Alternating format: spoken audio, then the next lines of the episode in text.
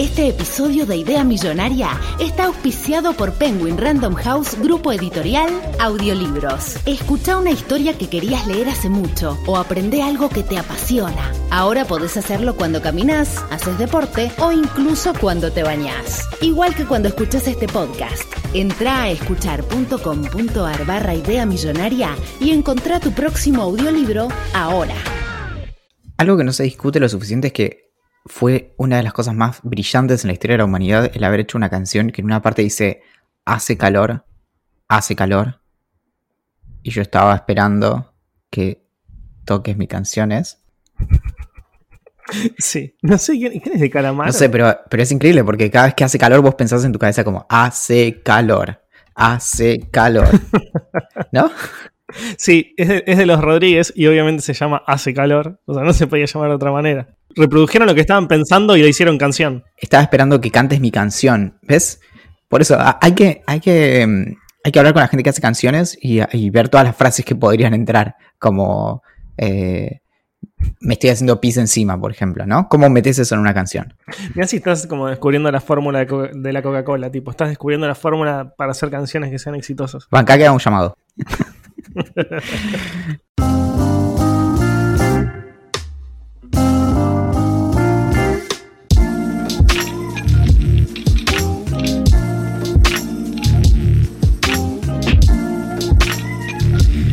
Muy buenas tardes, damas y caballeros y afines. Esto es Idea Millonaria, el podcast en el que el tiempo transcurre más lento, pero hay un botón para que transcurra más rápido. Este es el episodio 76, si contamos aquel episodio en el que Axel confesó no saber todos los números que vienen después de 100 y Valentín juró lealtad al Ejército Zapatista de Liberación Nacional pensando que tenía algo que ver con calzado. Y si no contamos todos los episodios en los que se dijo la palabra Nabucodonosor, este es el episodio 62. Mi nombre es Valentín Muro, en vivo desde la ciudad de Buenos Aires, destacada por las Naciones Unidas como Patrimonio de la Humanidad por su aporte a las discusiones de expatriados que tienen que explicar cómo funcionan los impuestos y por qué la gente en esta ciudad hace fila sencillamente para el culo. Lejos, desde la tierra de los asaditos y fuegos artificiales, hoy vamos a tener la sorpresa del año. Gracias a lo último en telecomunicaciones digitales exponenciales y disruptivas, vamos a tener la oportunidad única de conversar con la flor de este velorio, la pieza que le falta al rompecabezas. Es la fuerza de voluntad a las 3 de la mañana cuando tenés ganas de hacer pis, pero ya te acostaste. En persona es Axel Marazzi. Hola, amiguito, ¿cómo estás? Sin aire. ¿Y vos? Estás en un nivel de presentaciones muy, muy alto, te digo. ¿eh? Es que eh, yo te digo que di con la clave. Ah, ¿sí? sí. ¿Cuál es? Es- Así quizás puedo hacer yo alguna presentación. Escribirlas con más de 15 minutos. Claro. No escribirlas en el momento en el, que, en el que la estás diciendo, no improvisarlas, básicamente. Básicamente, cuando vos ya tenés el micrófono listo y yo te digo como, no, eh, banca que estoy con, con algo. Bueno, eh, ¿Cómo- inauguremos... fue tu semana? Eso, te quería decir de que inauguremos la sección. eh, ¿En dónde estuviste? ¿En dónde estuve? A ver, ¿dónde estuviste vos? Yo estuve eh, de acá para allá, la verdad. Estuve un poquito en San Telmo, estuve un poquito en un barrio que tiene un nombre interesante, se llama Coglan. Hoy pensaba en eso, ¿no? Como... Porque San Telmo suena de una manera... Palermo suena, bueno, italiano, ¿no? San Telmo suena como... Bueno, ya lo hablamos. Que Montserrat. Todos tienen como su sofisticación, pero Coglan es como un nombre de algo que no es... Podría, Coglan podría ser nombre de una bebida. ¿Sabés que sí? Debería ser una, vida, una bebida tranquila, como el barrio. Claro, tipo un, un gin, un gin marca Coglan. Podría ser, te digo. ¿eh? Servirme un Coglan on the rocks. Es un gran barrio, a mí me encanta Coglan porque como está bastante cerca de- de- de- del centro, o sea, es decir, de, no sé, del subte, de la línea B y demás, pero no, no tiene ese como bardo constante que tiene Palermo, Microcentro, San Telmo, todos esos barrios que son más como concurridos. Y ahora, ahora mismo estoy en un pelotero. Por eso por ahí escuches a algunos eh, niños atrás que ya les pedí, pero la- es muy difícil contener a los chicos, así que bueno. ¿Sabés que te iba a preguntar eh, por qué escuchaba niños de fondo? No se escuchan tanto, pero si haces fuerza, lográs escuchar como algunos grititos de unos pendejitos. Claro, por eso. Es que era el lugar con mejor acústica que conseguí. Bien, simplemente no tuviste en cuenta que iba a estar lleno de nenes. Estoy. mm, eh, ab- abramos otra sección. Que se llame. eh, veo, veo, ¿qué ves? Me parece, ¿sabes qué? Me parece que tuvimos una sección que se llamó así. Puede ser, no sé a quién preguntarle, la verdad, pero. No, es que obviamente debe haber sido una sección que duró un capítulo, como toda la sección, o como el 95% de las secciones de Idea Millonaria. Quiero. mm, El otro día me estaba bajando del colectivo 152, para que me- me pareció importante. Me estaba bajando el 152 y pensaba, ¿qué pasa si yo me siento, pongo pausa a todas las cosas en mi vida en este momento y me pongo a escuchar todos los episodios y anoto todas las secciones? Y por ahí alguna, algo sirve de todo eso. No Estoy entre eso mal. y recibirme. bueno, todos sabemos que te va a servir más. Claro, sí. Bueno, estaba pensando en eso, en, en anotar esas, esas secciones y en, en esta veo, veo qué ves o algo así, o veo, veo qué mirás, porque la tele se mira, ¿no? En vez de verse, me parece. Te pregunto, ¿qué estás mirando? Terminé de ver ayer Succession, que es una serie, básicamente la última serie gran, como que se convirtió en un gran éxito de HBO, junto a Game of Thrones y Chernobyl y todas esas que son espectaculares. Y son dos temporadas de 10 capítulos cada temporada. Son capítulos largos, son capítulos que duran alrededor de una hora, 60 minutos, lo cual todos saben que para mí es un montón de tiempo y que me disperso muy rápido, o sea que pauso todo el tiempo, me voy a hacer cosas, voy a comer, abro la heladera, vuelvo, la vuelvo a poner play y así. O sea, los capítulos pasan a durar dos horas en vez de una, pero no sabes lo buena, pero lo buena, buena que está. ¿Es la falsa Billions o no? Sí, un poco sí. En algunos aspectos sí. Lo que pasa es que, si bien la guita es un tema central, como que nunca falta, ¿me entendés? O sea, como que la, eh, para, para- que entiendan todos de qué va. La, protagonista de la serie es una familia entera, eh, de la cual forman parte cuatro hermanos. Tres son más protagonistas, uno como es un poco más outsider, y el padre de esa familia. Son una de las familias más importantes de Estados Unidos, eh, es un conglomerado de medios, de, de medios no, de empresas, tiene medios, tiene parques de diversiones, tiene cruceros y demás. Y se llama Succession, sucesión, justamente porque trata y cuenta como una lucha de poder dentro de la familia, porque si bien es una, una empresa pública, está más o menos manejada por la, por, por la familia, por los tres por dos de esos hermanos y por el padre, y, y- y la hermana de la familia que también está ahí metida y entra y sale de, de- de la empresa. Eh, Ah, claro, la empresa pública significa que tiene accionistas externos, es decir, que eh, cotiza en bolsa, básicamente.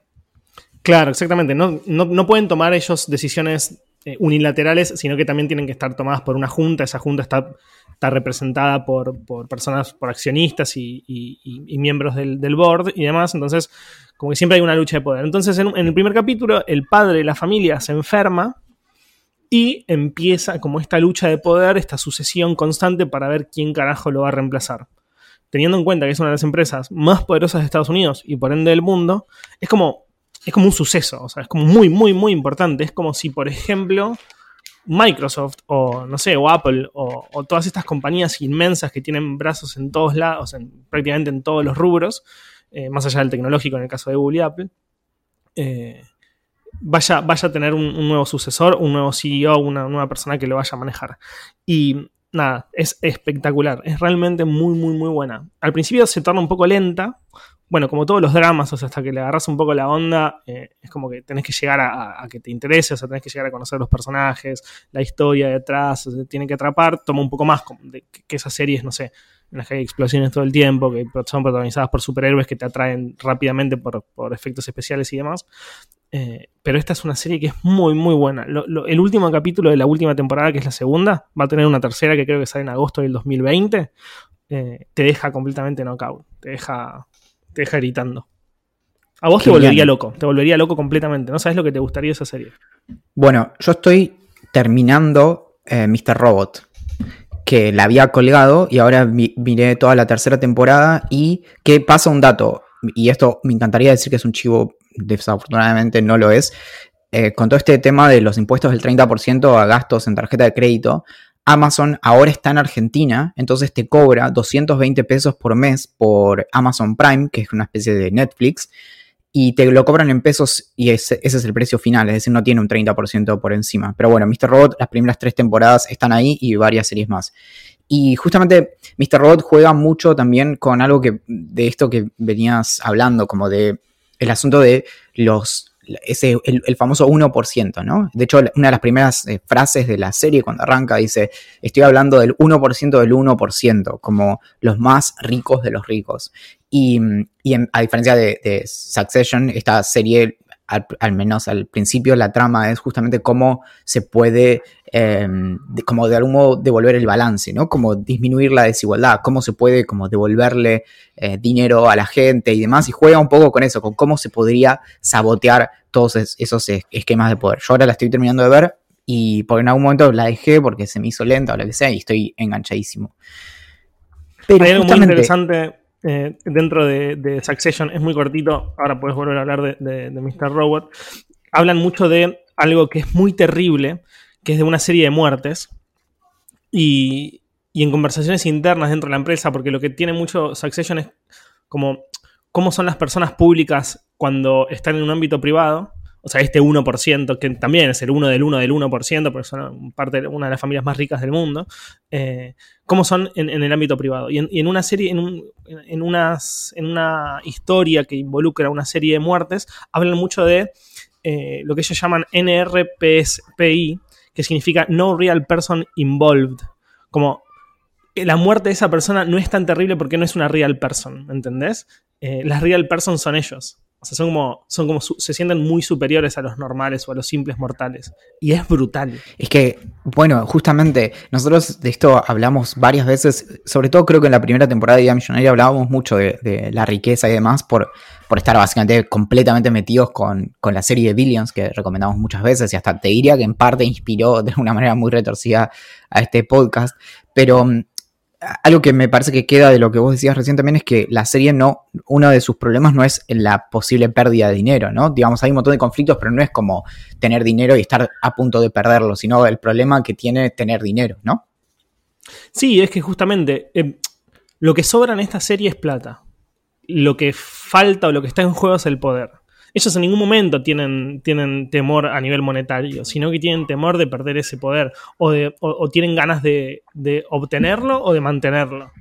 Y eso es muy interesante porque en general las personas, los que no son, o sea, ni siquiera te diría una persona rica, porque una persona que tiene mucha guita podría llegar a perderla. Estas personas ni siquiera piensan en términos, de, en, términos monetarios.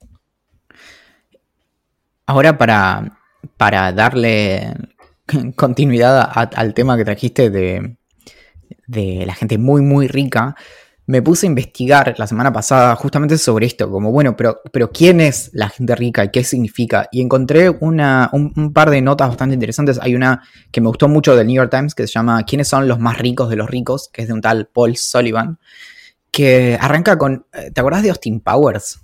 Sí, obvio la, película original es del año 97 y te muestra el, justamente el Doctor Malito o Doctor Evil era el, como el villano que en un momento eh, había estado congelado 30 años y lo, descongelan y entonces él está como dice que va a tomar por rehén al mundo y dice bueno, pide un millón de dólares. Entonces veo que todo el mundo dice como bueno, nada, es poca plata. Y después dice bueno, voy a, tener al mundo de, le voy a eh, pedir al mundo de... Re, em, como, eh, ¿cómo se dice? Como, luego de tomar el mundo de rehén voy a pedir 100 mil millones de dólares. Ah, bueno, nada, y ahí ya es un número.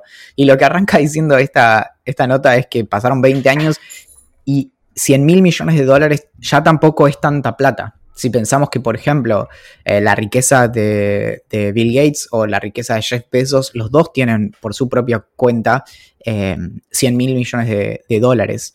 Y de hecho, los, el top 10 de gente más rica del mundo, en total son más o menos 600 mil millones de dólares, si vos los combinás. Eso eh, es una locura absoluta. imaginarlo, no, no me sale ni imaginarlo. Y, algo muy loco es que también en los últimos 10 años, desde hace casi 10 años fue lo de Occupy Wall Street, no sé si, si, te acordás, pero ya pasó mucho tiempo, que la gran parte de la discusión en ese momento era acerca de eso, de la gente muy pero muy muy rica y la desigualdad y cómo hay eh, todo el sistema básicamente está como el, tablero está inclinado del lado de los, de los ricos con un montón de recortes de impuestos y demás, que eso también aplica a, a un montón de empresas y por otro lado tenés a alguien que ahora no se sabe cuánta plata tiene Donald Trump. Esto es real porque él nunca quiso mm, dar sus, eh, presentar sus, eh, sus recibos de los impuestos, que eso te dice básicamente cuánta plata tiene alguien. Pero se sospecha que tiene más de mil millones de dólares, o sea, que sería en inglés un billionaire. En castellano está mal decir billonario porque eso significaría que alguien tiene un millón de millones y no existe nadie con esa cantidad de plata. Pero lo que cuenta esto es que hay un par de organizaciones que se dedican a estudiar la riqueza y a estudiar la pobreza. Una de ellas se llama Wealth X o Wealth X, que básicamente sigue a quiénes, quiénes son las personas más ricas del mundo y también tenés, bueno, la lista de Forbes y tenés Oxfam, que es una organización que trabaja temas de pobreza. En el 2015, en el mundo había 2.473 personas que tenían más de mil millones de dólares y con un crecimiento anual de más o menos un 5%. O sea, todos los años hay un 5% más de gente que tiene más de mil millones de dólares que el año anterior. Y mm, y está toda esta cuestión que, alrededor del dinero que se volvió también un tema que creo que es cada vez más presente, que es qué hace la gente muy rica con todo ese dinero. Y son los esfuerzos de filantropía, que el más famoso probablemente sea eh, Bill Gates, que prometió dar creo que el 95% de su riqueza o el 90% de su riqueza y está haciéndolo constantemente, está, está, financiando un montón de cosas muy, muy interesantes y bastante jugadas. Y después tenés a Warren Buffett, que es el que el que empezó con esta iniciativa, que también es, un, es alguien que trabaja en finanzas hace muchas décadas, que es esto del el Giving Pledge, que es esto de prometer dar el 50% de tu riqueza cuando en vida, digamos. Yo si fuera uno de los hijos de Bill Gates me dolería un poquito que me, me deje solamente el 5%, por más que ese 5% sea una cantidad de guita terrible, ¿no? Bueno, claro, que es esto de, tener, no sé, eh, o sea, tu, tu herencia quizás sea solo de 500 millones de dólares. Tan solo, ¿no? Y, pero algo que me llamó mucho la atención y que es algo que también eh, tenemos como una distancia y a veces un rechazo a, a, a estas personas o estas familias que tienen cantidades obscenas de dinero, que yo no estoy diciendo que tengamos que empatizar con ellos, ni mucho menos, pero por lo general nos cuesta mucho pensar en qué problemas tiene la gente que tiene muchísimo dinero. Sobre todo porque decimos como, bueno, nada, que, se jodan porque tienen mucha plata. Pero, por ejemplo, hay una discusión interesante que es entre los ricos, que es el nivel de desigualdad.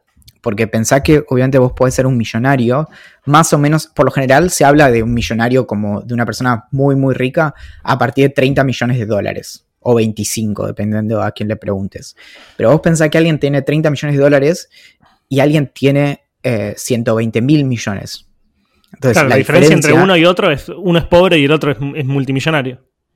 Claro, y entonces ahí viene esta cuestión de donde también hay, hay como una cuestión de, no sería necesariamente de clase, pero sí de acceso a ciertas cosas. Es decir, eh, alguien que tiene miles de millones de dólares puede invertir 100 millones en algo de mucho riesgo que alguien que tiene 30 no puede, porque es mucho más que lo que, lo que tiene. Sin lugar a duda. Bueno, hay un detalle que, que, sucede en Succession. En un momento un personaje, esto no es un spoiler, es una, es una idiotez terrible, así que no hay problema el, para que no lo haya visto.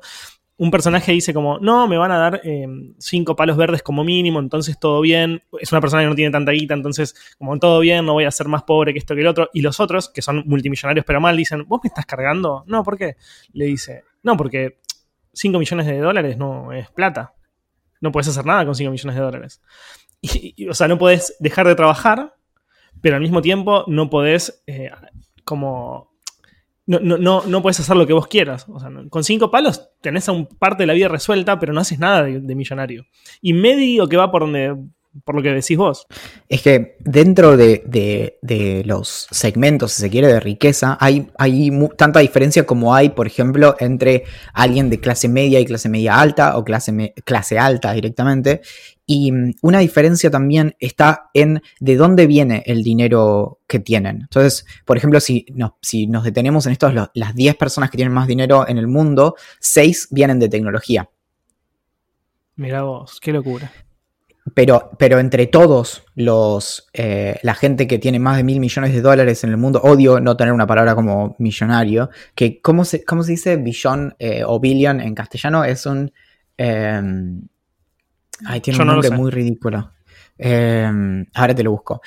Pero la cuestión es que de la lista total de estas personas súper ricas, eh, tecnología está sexto dentro de la cantidad. Es decir, eh, está sexto, sexto en la cantidad de gente que tiene ese dinero. Es decir, hay mucha más gente que tiene más de mil millones de dólares que viene de, por ejemplo, las finanzas o viene de, eh, de conglomerados industriales o de bienes raíces y demás. Claro, me imagino que, que, en bienes raíces hay muchísima guita, ¿no? Sí, también, pero por ejemplo, algo muy interesante, que ahora te digo el, dato, estoy buscando cómo se dice eh, el, el billón que tiene. Ah, ya, ya sé cómo es. Villardo. Me acordé recién. Ay, por favor, malísimo. Eh, para, para, para. Eh, millardo, perdón. Millardo, malísimo. Claro. El billion del inglés americano equivale en español a mil millones o un millardo. Ahí está. Bueno, el, en eso también es esto de en qué tienen esa plata las, las personas que son ultra ricas. Y, por ejemplo, la, por lo general de, las, de la riqueza de esta gente súper rica, por lo general la mitad está directamente en, en el valor de, de, las acciones que tienen de los negocios que poseen. Es decir, si alguien es fundador y tiene muchas acciones de una empresa de tecnología, probablemente la mitad de su riqueza o más sea de eso. Después, un cuarto suele estar en inversiones de eh, otras empresas y eh, por lo general menos de un cuarto eh, está en, efectivo. Y para lo que vos decías, como de bienes raíces, en realidad, si lo pensás, tiene mucho sentido. Más o menos el 4% está en, esos bienes que pueden ser desde casas a obras de arte o joyas o cosas así.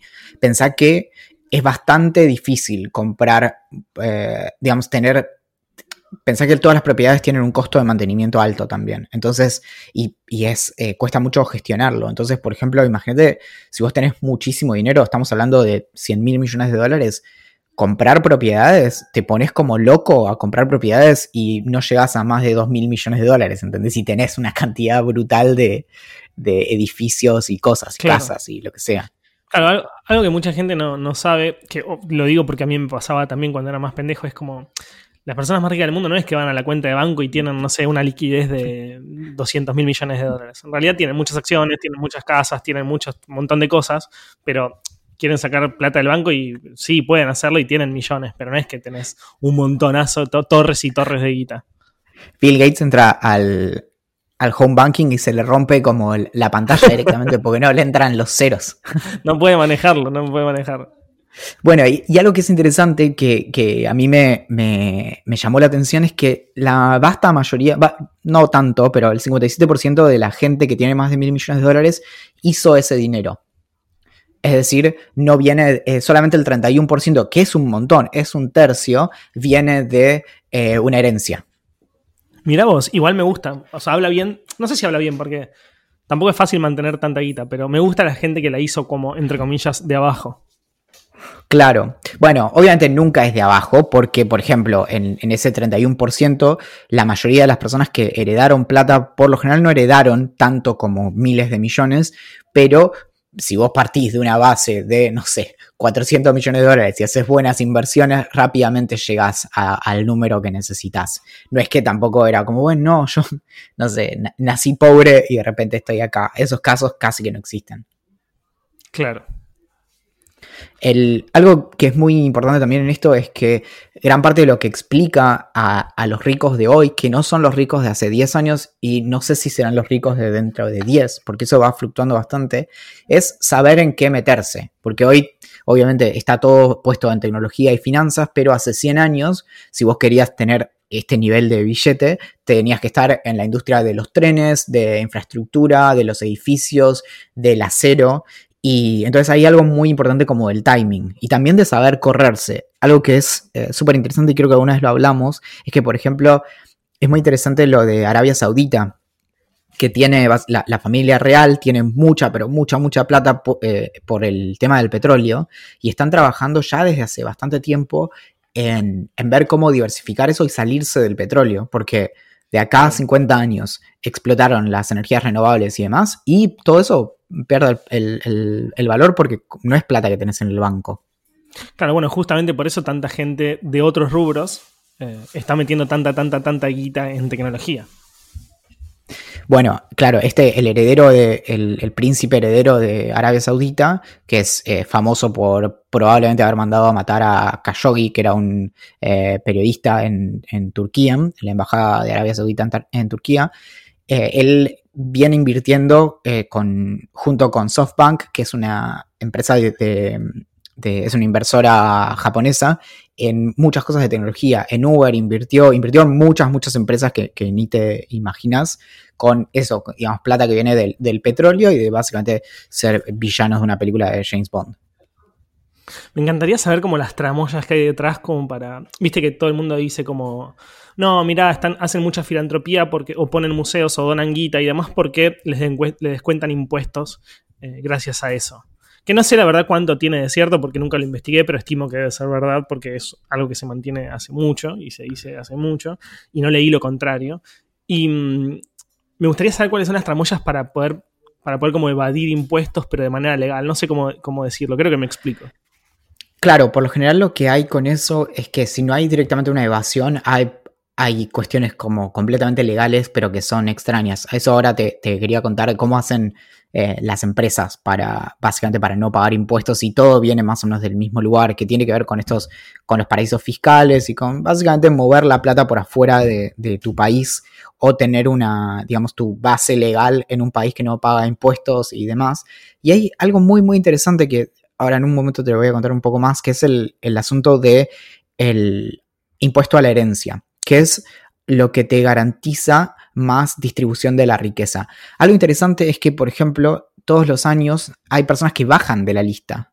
Entonces, por ejemplo, el, año pasado hubo 41 nuevos eh, millardianos, no sé cómo decirlo, 41, 41, 41 nuevas personas que pasaron a estar en la lista de, tener más de mil millones de dólares en Estados Unidos, pero ese mismo año bajaron 36. O sea que en realidad te quedaron solo cinco nuevos. Mm, y, por lo general, esto cuando la gente sale de la lista suele ser porque venden las, la empresa que les daba su riqueza, venden sus acciones. Y cuando vos haces esas transacciones, también cuando hay una herencia, pagas impuestos. Entonces, por ejemplo, podés eh, vender una empresa que sale mil millones de dólares y que te quede después de los impuestos solo 500 millones. Me encanta decir solo igual 500, ¿no?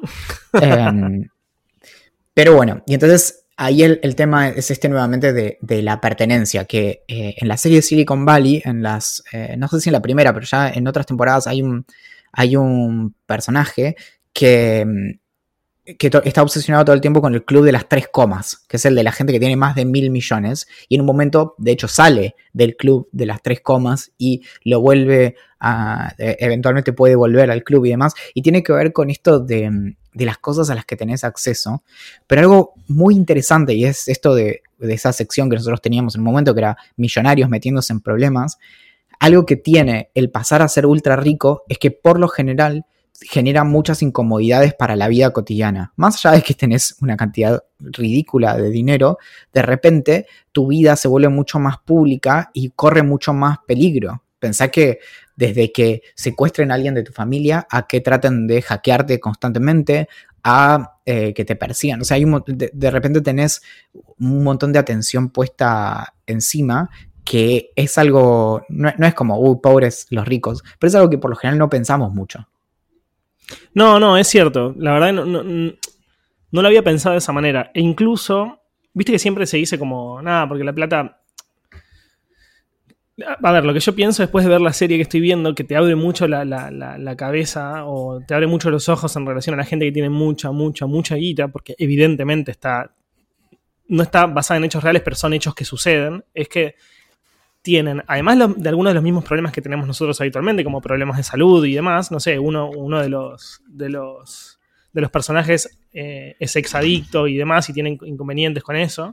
Eh, adicto a la falopa, quiero decir que son problemas que tranquilamente podemos tener nosotros sin ser multimillonarios, eh, también tienen otros problemas que, nosotros no tendríamos, como, no sé, una lucha de poder en la familia para ver quién se queda, no sé, ¿me entendés? Con una empresa multimillonaria. Eh, o tener que estar constantemente con un guardaespaldas detrás que te persigue a absolutamente todos lados, porque en donde sea te pueden desde armar una manifestación porque estás haciendo algo que a la gente o, a la sociedad no le cabe, o querer matarte porque, por lo que sea. Y algo muy interesante que lo escuché hace poco en el podcast de Conan O'Brien que se llama eh, Conan Needs a Friend o Conan O'Brien Needs a Friend, que es muy bueno, es de entrevistas, y mm, que hablaban, eh, él siempre habla con gente como de la industria, del entretenimiento y demás, y habla de, del tema de los amigos que, que, no son de la industria, y me parece, mm, me parece algo muy interesante, porque hablan de, cómo, por ejemplo, Conan dice que tiene muchos más amigos con los que se ve generalmente que no son, digamos, del, del mundo del espectáculo y eso, pero de cómo eso también te debe generar algo, ¿no? Como debe ser muy difícil de algún modo reunirse o ir a tomar algo con gente común cuando estás en este nivel también. Como, como, y de hecho, cómo mantenés vínculos con personas normales que no ganan en los millones. Sí, sí, yo creo que igualmente, bueno, algo que sucede a muchos, a mí me gustan mucho los, también los podcasts de entrevistas o, en general todas las entrevistas, digo, la tele también, me gusta verlas y demás. Muchas personas como muy, muy, muy, muy ricas, eh, se me cruzan jugadores de fútbol y gente que además de ser muy rica es, está muy expuesta eh, dicen que, no logran como confiar con, con, como conectar con personas que no conocían desde antes de que sean muy ricos, porque piensan todo el tiempo que, están, que van a querer eh, como ser sus amigos por lo que tienen y no por lo que son realmente. Eh, o, como o como que les cuesta mucho, mucho confiar en las personas, que quizás eventualmente terminan confiando o haciendo amigos nuevos, pero hasta que sucede es mucho, es mucho más complejo, porque tenés una desconfianza hacia el tercero. A mí me pasa eso todo el tiempo con vos, por ejemplo. Cuando me hablas o me tratás bien, yo pienso que lo haces para que te haga retweet. Y digo, claro, sí, este chabón. Me imagino.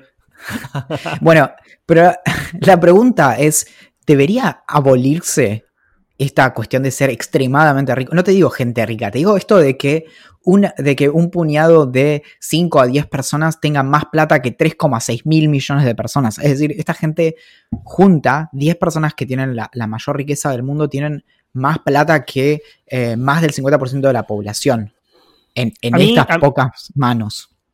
A mí, te digo la verdad, esos números me hacen ruido. Y, no me, y, me, y me superan un poco. Como, no, como estoy, yo soy una de las personas más capitalistas que conoces. Me encanta trabajar y ganar mi guita y tenerla, y como mientras más mejor y todo bien.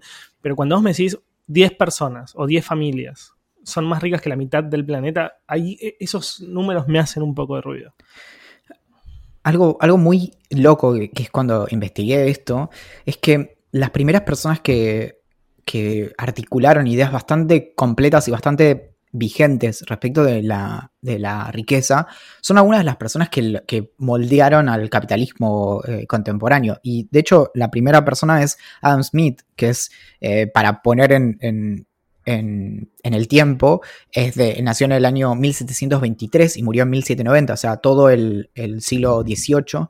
Y él es el, como el gran ideólogo del capitalismo, a quien se le atribuye esta idea de la mano invisible del mercado y demás. Y, y él, pero muchas veces lo que pasa es que se da como una especie de caricatura de sus ideas, como algo así como la desigualdad es, es necesaria y, bueno, y son como las reglas del mercado y, el, de hecho y el, mercado es como todo poderoso y todo eh, sabio y demás, pero en realidad las ideas de Adam Smith, que son muy interesantes, yo lo tuve que estudiar para, para la facultad bastante, era, él creía básicamente en tres cuestiones que eran perfecta justicia, perfecta libertad, pero también perfecta igualdad, que es la parte que muchas veces se le escapa a los libertarios. Y, y justamente él era es, directamente crítico de cualquier tipo de esquema en donde se le sacara impuestos o se le perdonara impuestos a los ricos y de algo así como de las coimas indirectas, que es como, bueno, nada, haces tal cosa que beneficia un poco a los ricos para que te apoyen en tu carrera política, porque desde que existe la política hay una relación obviamente íntima entre la gente que está en el poder político y la gente que tiene el poder económico. Y bueno, y justo las, ideas de, de, Adam Smith de algún modo conversan, y, y de hecho conversaron eh, literalmente porque eran conocidos, con las de Thomas Paine, que es un personaje también más o menos de la, de la misma época. Él falleció un poco después, 1809, que um, es alguien que inspiró a, mucho a la, a la revolución en, en, Estados Unidos, a la revolución de la independencia, y es una de las personas que pensó más acerca de eh, los derechos del hombre, en ese momento eran del hombre, obviamente estamos refiriéndonos a los derechos de las personas y libertades civiles y demás, y sobre todo muchas cuestiones vinculadas a separación del Estado y la Iglesia. Es un personaje súper, súper interesante. Y, en un tratado que es de, casi finales del 1700, eh, que se llama Agrarian Justice o Justicia Agraria, habla de algo que es, que es imprescindible a lo que estamos hablando antes, que es el impuesto a la herencia. Y la, idea que él tenía era justamente que la forma de equilibrar los tantos es que se ponga un impuesto bastante alto al momento de la herencia que después se pudiera, se, redistribuyera para darle a las personas que no tienen propiedades, porque esa es la principal diferencia. Ser rico o pobre, la principal diferencia es tener o no tierra. La mayoría de las personas eh, no tiene una tierra propia. Entonces, lo que hacía esto era, por un lado, repartirle una cantidad fija de dinero, que era una especie como de ingreso básico universal, que es lo que se discute ahora, para todas las personas que no tuvieran tierra, que muchas veces correspondía como si te dijera a el sueldo de un año. Que era muy poquito, igual estamos hablando de 5 libras, pero la mayoría de gente ganaba como si te dijera 10 eh, o 15 libras al año. Y, también la otra que, que, tenía ideas muy, muy parecidas era Mary Wollstonecraft, que falleció en, 1797, o sea, también a fines de 1700, que es la madre de Mary Shelley, la autora de, de Frankenstein. Y ella es una, es, una figura que siempre se reivindica desde el, feminismo porque eh, tuvo mucho que ver también con el, después con el, con el movimiento em, sufragista en, Inglaterra y, era también muy crítica de, estos, de las leyes que de algún modo indirecto o directo le dan más derechos a, los ricos. Por ejemplo, dando eh, derechos de propiedad las cuestiones vinculadas a la propiedad, aunque no directamente den más beneficios, están haciendo ahí una, una diferencia. Y, ahí está esto de, que básicamente los beneficios de los, de los privados no pueden ir por más allá del, bien público. Entonces, si vos tenés una crisis como la que ahora hay respecto de desigualdad, hay algo que no está funcionando. Entonces, nuevamente, es muy extraño cuando estamos hablando de estos números como completamente bizarros de, dinero, donde, no sé, por ejemplo, digamos, hay, hay personas que tienen tanto dinero que podrían pagar la deuda externa de un país y seguir teniendo una cantidad ridícula de dinero. Entonces, bueno, ¿qué, pasa con todo eso? Y para, responder a lo que decías antes de, a lo que preguntabas antes sobre los impuestos y eso, lo último que, tengo es esto de, de lo que pasa con, con empresas que mueven mucho dinero. Un ejemplo clásico, y porque nos encanta pegarle a esas empresas, son las farmacéuticas, que suelen tener un montón, un montón de subsidios para el desarrollo de, nuevos medicamentos que después se cobran carísimo, básicamente porque lo que, lo que vos pagás con el medicamento es el, como lo que fue la, la mm, investigación y desarrollo, pero por lo general eso siempre es abusivo y los precios de los medicamentos son completamente arbitrarios. Que hace un par de años hubo toda una historia con un tipo muy desagradable que compró la patente de un medicamento que salía, como si dijera, 50 dólares y lo llevó a 1000 dólares. Me acuerdo, terrible forro. Claro. Y, después está esto de las empresas de tecnología que, por ejemplo, reciben un montón de subsidios. Amazon es una de las principales que eh, durante dos años, por ejemplo, no pagó impuestos en Estados Unidos y, después está cuánto del dinero que ganan pagan en impuestos. Y los números son increíbles. Por ejemplo, Facebook paga el 10% anual sobre lo que gana. Es decir, el otro 90% les queda. Amazon 12,7, Google 15,8, Apple 17,1. Apple es la empresa que más impuestos paga en el mundo, no por el porcentaje, sino por la cantidad de guita monstruosa que mueve. Y Microsoft 16,8. Bueno, entonces Facebook hizo muy buenas negociaciones teniendo en cuenta que solo paga el 10 y tenés a Apple que paga el 16. Claro, y, ahí está el tema. cómo eh, evaden impuestos es que eh, está la cuestión, por ejemplo, de poner la empresa legalmente en Irlanda o nunca repatriar los fondos. Porque el problema está cuando vos volvés a entrar la plata a Estados Unidos, por ejemplo. Entonces lo que hacen es mantener la plata por fuera en paraísos fiscales y con eso se ahorran tener que pagar los impuestos como a, los ingresos. Y mm, con todo esto, lo, para dejar el tema, Adam Smith no solo hablaba de esto de la mano invisible del mercado, sino que hablaba también de cadenas invisibles que mantuvieran el poder de los ricos a raya. Y me parece, me parece muy, muy divertido esto de que las propias personas que pensaron en, la acumulación de capital y demás hayan pensado también en ese mismo momento como chicos, ojo, Porque si no nos cuidamos se puede ir toda la mierda. No, ningunos boludos. Ay, bueno. Bueno, amiguito, dejando atrás los millones eh, de dólares, lamentablemente me gustaría abrazarlos eternamente, pero bueno, son de otras personas. Eh, tengo para recomendar un librito que me está volviendo loco. Para nuestra sección Libro Legrand, que ya van de dos capítulos, dos veces que la hacemos, así que vamos muy bien. Almorzando con Libro Legrand. Es más, em, tenemos, a ver, música. Legrand. ¿Estará? Bueno, bueno, imagínense la musiquita de, de Mirta Legrand, que tampoco recuerdo, así que bueno, nada. Y a mí con rulos preciosos y dorados. Bueno, el libro, el libro que tengo para recomendar hoy es Plano Americano, que es de Leila Guerriero. Ya hablé de Leila varias veces eh, por el libro de los suicidas del fin del mundo.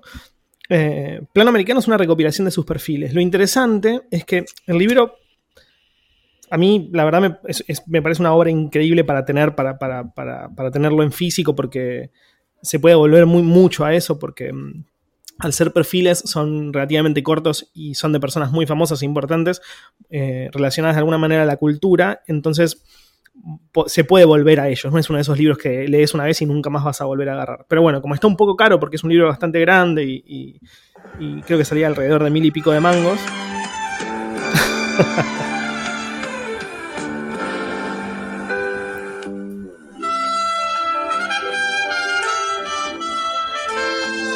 Almorzando con Libro Legrand.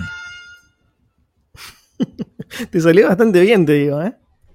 Ya sé, es que vos no, vos no sabés mi historia previa a Idea Millonaria. Me parece que sí, igual. Esa bueno, no la, la cosa es que. nunca. la cosa es que el plano americano eh, es, es, como decía, una recopilación de perfiles de Leila. Leila es básicamente una de las escritoras de. de- es una de las periodistas así como de, de crónicas eh, y de no ficción más interesantes que hay en Argentina, más famosas. Y hace una serie de, de- de perfiles en los que, entre los que, por ejemplo, está Fogwill, que es un escritor, eh, le dicen el escritor maldito argentino, que a mí particularmente me parece increíble, me gusta mucho, escribe una novela que se llama Los Pichiciegos, de la cual, nada, ahora les voy a contar un poco sobre el perfil de Leila. Eh, también escribió sobre, sobre Idea Vilariño, que es, que es una, una poeta uruguaya eh, también muy, muy, muy, muy famosa. Escribió otro perfil de Nicanor Parra, que es básicamente el poeta más importante de, Chile, de la historia de Chile y uno de los más importantes de la historia de la humanidad. Bueno, y así como son todos perfiles muy, muy culturales y muy, muy, muy bien escritos y muy interesantes. Eh, y gracias a eso releí un- el perfil de Pará. de. Antes de eso, los perfiles son perfiles que fueron publicados en distintas. eh, como Claro, ah, perdón, ¿sí? eso, ¿no? a eso iba cuando pusimos la música, la verdad me, me perdí el hilo, pero lo que yo decía es que esta serie de perfiles se publicó en diferentes medios. En Gato Pardo, en había una colombiana que no me acuerdo el nombre, bueno, no sé si Malpensante o algo por el estilo, pero bueno, son todas revistas como High Class, de, textos largos que salen una vez cada un tiempo, que, no que salen una vez por semana y demás, en la que escriben escritores muy, muy grosos, entre ellos Leila. Entonces, eh, viendo solamente el índice de, de plano americano, que es el libro, eh, y viendo cuál es el, el nombre de la persona a la que le hizo el perfil, el artista al que le hizo el perfil, y buscándolo en Google, fácil, fácilmente lo, lo van a, lo van a poder encontrar directamente en Google. Yo a Fogwill lo conocí hace tiempo, antes de leer su perfil leí Los Pichiciegos, que es una novela eh, que escribió sobre la guerra de Malvinas que tuvo eh, mucha relevancia, principalmente porque mostraba a... Primero porque la escribió durante la guerra y mostraba a los británicos como ganadores. Entonces eso llamaba mucho la atención porque nadie pensaba que iban a ganar los británicos durante la guerra. Todos le creían al gobierno de facto que decía nos estaba yendo bien, estamos ganando, nos está yendo increíble, cuando en realidad estaban matando a todos los jóvenes que habían ido a la guerra. Eh, entonces medio que fue una especie de Nostradamus. Y, y otra de las cosas interesantes es que Fowell era una persona muy eh, como llamativa por, por, su personalidad. Por ejemplo, Los Pichiciegos la escribió, es una novela de alrededor de 230 páginas más o menos, que escribió en tres días. Vos cuando me decís ese número, Sí. a mí ya me gusta, ¿entendés? Es como que digo, wow, como... Los libros de 200 páginas son perfectos, son perfectos. Y más Los Pichiciegos, que es una novela muy llevadera, no es como que, es muy pesada. No sé, Zaratustra puede tener 250 páginas, pero es recontrapesada y no, y no la entendés cuando la lees. Si podés hacer algo increíble en 200 páginas, ya está. O sea, o no. Te súper respeto si puedes hacer algo increíble en 200 páginas. Es más, y si puedes hacer algo increíble en un tweet. una novela en un tweet, ¿no? Eh, y, y Fogwill escribió Los Pichiciegos eh, tomando falopa en tres días, o sea, es decir, no durmió durante tres días. Él dijo, él dijo en una entrevista que, justamente en el perfil que le hizo Leila, que tomó 12 gramos de merca durante tres días para escribir la novela sin dormir un segundo. Mamita. Mamita, exactamente. Después la corrigió en otros, tres, en otros cinco días, es decir, que en ocho días tenía su novela más importante que lo llevó a la fama eh, terminada.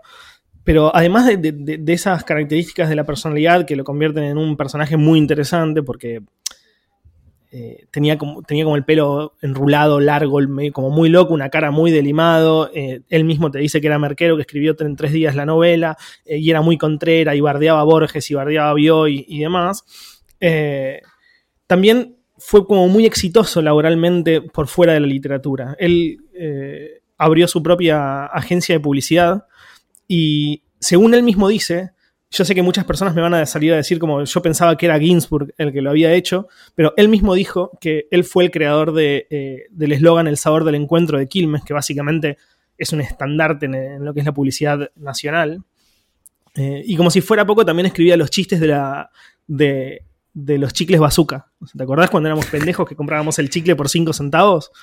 Que, sí. se, que se convirtió en una, en una especie como de, de mensaje contracultural, o sea, como que era un mensaje rebelde o con la gorrita para atrás y, tenía el horóscopo que, que, era medio bardero y, demás, los escribía él. Y lo que decían muchas personas cercanas a él es que escribía esos chistes que, que, para nosotros ahora que somos grandes pueden parecer una boludez terrible, cuando ella ya era grande también, tendría, no sé, 45, 50 años, de una manera muy poética, o sea, como que contaba las sílabas, lo cantaba a ver si cerraba, eh, como si, viste que los escritores hablan mucho de la música, de las palabras, como a ver si, si, existía esa música detrás de los chistes de los bazooka. Y, básicamente algunos le, atribuyen el éxito de los chicles a, los chistes de Fogwill. Eh, no sé si están así, pero es muy, es muy interesante eh, todo esto. así que nada, básicamente eso es lo, lo, que van a encontrar en los perfiles de Leila. Como personalidades muy, muy potentes, muy profundas que con una, con una vida muy, muy interesante. Hay un video muy bueno de. No me acuerdo quién lo entrevista. Creo que es el New York Times o la revista del New York Times. Que le entrevistan a Jerry Seinfeld y él habla. Está como en su, te muestra como el tipo de. Escribe siempre él sus chistes y sus rutinas y todo en esos que son como los pads de escritura como de papel legal, que es medio amarillo, pero es, un, es como grande, es como un tamaño eh, carta o un tamaño así muy grande. y escribe ahí los chistes y él habla un poco de la estructura de los chistes y dice, bueno, justamente como lo mejor del chiste lo tenés que poner sí o sí al final, como no, no puede tener como, no puede caer en el final, tiene que sí o sí terminar arriba y un poco tiene que ver eh, con eso. Antes de pasar a, a la sección, vos en ocho días, ¿qué podés hacer? ¿En ocho? Yo en ocho días no puedo hacer ni una nota larga. Imagínate, le escribió una novela. Yo creo que doblar la ropa que tengo como tirada a los pies de la cama me toma nueve días. Es posible que me tome la misma cantidad de tiempo. Pero bueno, el deber llama y en... Uy, uy, uy. Preguntagram. Preguntas de Instagram. Muy bien, vamos a ver qué preguntas interesantes hay hoy, amiguito. Una rápida. Pini Verde pregunta: ¿Cuántos pasos hacen por día promedio? Vos lo sabés más que yo. Yo últimamente estoy volviendo a correr y estoy haciendo unos 5 kilómetros cada dos o tres días. Así que esos días seguramente paso los 10.000, pero, pero el resto estoy andando mucho en auto de acá para allá y me estoy moviendo poco yo ahora que estoy bastante sedentario, debo estar haciendo en promedio, me da bastante bajo. ¿eh? Te diría, si, me da el promedio 5000 es, es generoso, porque tengo días de 12.000 pasos, tengo días de 500, no sé. ¿Qué idioma les gustaría aprender? Pregunta Mariana Rolando. Creo que francés, aunque sea un idioma casi muy inútil. Esperanto no te. ¿No? No, Esperanto no me atrae. Si, si, fuera como rápido, si vos me decís como, che, te meto el chip a lo Matrix y salís sabiendo un idioma, te digo chino por lo laboral o portugués. Pero, pero si fuera desde el placer, el, francés. Yo quiero aprender italiano para no sentirme culpable de tener el pasaporte. El italiano es un idioma precioso. La verdad que me gusta mucho también. Pero también por placer, porque viste, o sea, no, no lo hablan en ningún lado más que en Italia. Pini Verde pregunta, si Idea Millonaria estuviera ocupado, ¿cuál otro nombre le pondrían? Uf, buena pregunta. No, no sé, no sé. No sé. Latita y latón. Latita y latón. En ocho días me gustaría que se llame. U ocho días. En ocho días. Ocho días para ganar. Ay, eso hubiera sido bueno. Más optimista. esos nombres, los nombres esos que venden, ¿no? Como eh, desencriptando la mente. un programa de, ¿cómo se llama ese, canal donde pasan todas cosas de aliens y, de nazis? Eh, infinito, ¿no? ¿Cómo es? Bueno, no sé, un canal de cable que pasa esas cosas. Eso es un buen programa, desencriptando no sé qué. Cruz Pex pregunta: ¿Han padecido el síndrome del impostor? Si es así, ¿cómo liaron con eso? A mí me pasa cada tanto, pero medio que se me pasa solo, o sea, como que nada, sobrepaso el momento, trato de resolver y, me olvido. No, es algo que me aqueje constantemente. Yo creo que hay personas mucho más capacitadas que yo para, para responder esta pregunta. Fede nos pregunta si usamos algún password manager y si recomendamos alguno en particular. Claro, ambos usamos One Password. Lo que pasa es que es pago.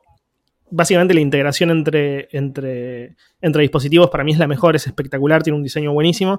Pero si quieren usar alguno que sea gratis, aunque la integración sea un poquito más pobre, pueden usar KeePass, que es, de, es open source, o mm, LastPass, que tiene una opción gratuita que está bastante bien. ¿Qué onda? Los vagones de subte que no tienen Wi-Fi libre. ¿Es muy difícil o no tienen ganas? Pregunta Peque Magan. La verdad, no tengo idea. Eh, Yo no sabía que había vagones con Wi-Fi. Lo que se me ocurre es que, a ver si alguien que sabe más de cualquier cosa que yo, algo debe pasar con el efecto Doppler y el tema de las señales, que si, o sea, que si el Wi-Fi no está en el, en el vagón mismo, es decir, que está en las estaciones, hay un temita ahí y no sé. Me pregunto lo mismo respecto de la señal de, de los celulares, que va saltando de antenas cuando vas por el túnel, pero no sé. Una pregunta mucho, pero mucho, pero mucho más jugada la hace Emi Rico, nuestro corresponsal en Mendoza, que dice, cuando la ducha está caliente, ¿subís la fría o bajás la caliente? No, es una gran es una gran pregunta. Pará, pará, dame, dame un segundo que pienso de verdad lo que hago. Tic, tac, tic. Cuando el agua está fría.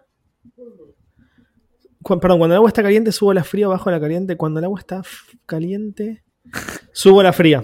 Sí, yo creo que hago lo mismo, pero algo que descubrí también y que lo leí en alguna de esas cosas para sentirme un mejor humano es que la clave está en regular el termotanque. Entonces el agua está más o menos en la temperatura justa cuando te bañas y no tenés que estar regulando mucho porque eso es básicamente energía que se pierde y para perder energía me tengo a mí mismo. Bien, a ver si puedes contestar esta rápido. Rápido, ¿eh? Santo Báez nos dice, ¿cuál es la mejor manera en la que le podemos contestar a alguien para ganar una discusión cuando estamos hablando de astrología, es decir, para que se dé cuenta que la astrología no funciona. Hay muchas estrategias. Una que a mí me gusta es ponerse a indagar en, ok, si la posición relativa de las estrellas al momento de nuestro nacimiento de algún modo afecta el curso de nuestras vidas, tenemos que poder explicar cuál es el mecanismo por el que opera. Porque básicamente nosotros sabemos bastante acerca de, de fuerzas que operan a distancia. Una de ellas, por ejemplo, es la gravedad. Entonces, en este caso, tendríamos que poder explicarlo. Y por lo general, cuando empezás a, evaluar las distintas formas en que supuestamente la astrología podría alterar el curso de nuestras vidas, las respuestas son todas muy insatisfactorias. Y si alguien te llega a decir como, bueno, no, pero por ejemplo la luna, que no tiene tanto que ver con las estrellas, pues básicamente es un satélite de la Tierra, cuando dicen la luna que afecta a las mareas, también nos tiene que afectar a nosotros porque estamos hechos de agua y demás, eh, te puedo decir directamente. te levantas y te vas. Axel, se te acerca una amiga, nos pregunta Solesan, y te dice Axel, esto te va a sonar un poco raro, pero ¿me donás esperma para ser mamá? ¿Vos qué le decís? Eh, para que es una pregunta importante. Yo lo primero que le pregunto es tipo, ¿lo- ¿acá? O sea, ¿ahora? ¿Ahora? Adelante tuyo. Em, no, creo que le pediría disculpas y le diría que no. Fuerte, ¿no? Saber, saber que hay un, tenés, de algún modo tenés un hijo, Es que, no, es que no es de algún modo. Yo siento que lo tenés. claro. Y aparte es tu amiga. O sea, es decir, como si es muy amiga, como para pedirte eso, calculo que, que la seguirías viendo. Y por ende verías a tu hijo crecer y demás. No, no, diría que no seguro. Yo conseguiría al menos otras dos personas y haría como una especie de ruleta rusa. Entonces pondría como todas las muestras ahí o todas las donaciones, por así decirlo, y sin, ningún tipo de marca y le diría como, bueno, eh, como estas tres, una de estas vas a usar. Entonces de repente van a tener, a, a no ser que arruinen la, la magia y se hagan un test de ADN, no se va a saber cuál de las tres personas es el, es el padre del niño y eso de algún modo resolvería bastante la cuestión. Lo resolvería un poco, pero mm, creo que igualmente diría que no. De cualquier forma, no, que- no me gustaría que, que mi esperma esté ahí. No, ni en pedo. No, ni en pedo. Muchos problemas, boludo. No quiero tener hijos. Che, em, y lo último, eh, ¿sabías que Keanu Reeves en un montón de películas hace que le bajen cuánto le van a pagar a él para que pueda, eh, puedan funcionar, para que básicamente puedan haber otros actores como muy caros? Y entonces, por ejemplo, en El Abogado del Diablo bajó su propio sueldo un par de millones de dólares para que pudieran eh, pagarle a Al Pacino. Y en The Replacements hizo lo mismo para Gene Hackman y quiero que sea mi tío. Es el fucking número uno. Mal. Bueno, amiguito, hemos llegado al final. Wow. Fue bueno, ¿eh? Me ¿Qué? gustó, me gustó mucho hablar tanto de millonarios y de sus no impuestos. A mí también porque, de hecho, me puse, entré como en el, en el loop de investigar. Ah, yo ah, me guardé otros temas porque para, para alrededor de temas millonarios que tiene que ver, por ejemplo, con qué pasa cuando naces en una familia así. Es es súper jodido porque por lo general los hijos de multimillonarios no son pero ni por asomo tan exitosos en nada como sus padres. Porque es muy difícil, y esto es nuevamente empatizar con gente obscenamente rica, pero es muy difícil también valerte por vos mismo cuando ya en realidad está todo resuelto, que es distinto que lo que tuvieron que hacer tus padres, que de algún modo tuvieron que jugársela o tuvieron que hacer un montón de cosas porque no tenían lo que tienen ahora. Y sí, es como crecer. Imagínate ser el hijo de Bill Gates. Es, es crecer durante toda tu vida en la sombra de una de las personas más importantes de la historia de la humanidad. O, o- o simplemente de una persona que hizo una cantidad de plata brutal y, eh, y- y es muy difícil que hagas lo mismo vos. No sé, es muy, muy jodido. Y si lo lográs hacer o mantener sí. o duplicar, todo el mundo te va a decir como, no, claro, lo hizo porque el papá era Bill Gates y le dejó todo en bandeja. No sé, como es muy difícil. O ser el hijo de Bill Gates y de repente tipo, te, te encerrás un tiempo como sospechoso en el baño y después un tiempo raro en, en tu cuarto y de pronto viene Bill y te empieza a tocar la puerta así sacado y dice, bueno, voy a entrar, entra y te encuentra abajo de las sábanas con un iPhone. ¿Con qué cara lo mirás? Y con cara de tristeza, obviamente. Papá, no me pegues. pa. Sí, fue la, prim- la primera vez. es que yo lo veía a los chicos y quería saber cómo era. Bueno, vámonos. Dale, vámonos que tam- mientras estamos arriba. Exacto. Mi nombre es Axel Marazzi. El mío es Valentín Muro. Eh, bueno, le agradecemos a, a Julián Príncipe por haber hecho la apertura y cierre de este increíble podcast. Nos pueden escribir a gerencia.idamillonaria.com, que esta vez no nos escribió nadie, porque fueron muchas las preguntas que nos hicieron, lo cual estuvo bien igualmente. Nos pueden encontrar en Instagram en Idea Millonaria Podcast, eh, en Twitter como Idea Millonaria P, en Reddit, en Telegram, en YouTube como Idea Millonaria. Eh, creo que no me olvido de nada. Sí, y en Facebook. Facebook, boludo, no me puedo olvidar siempre de Facebook. Bueno, eso habla mucho de Facebook, no de mí. Oh, por supuesto. ¿Nos vamos? Atentamente. no, ahora sí. Atentamente. La gerencia.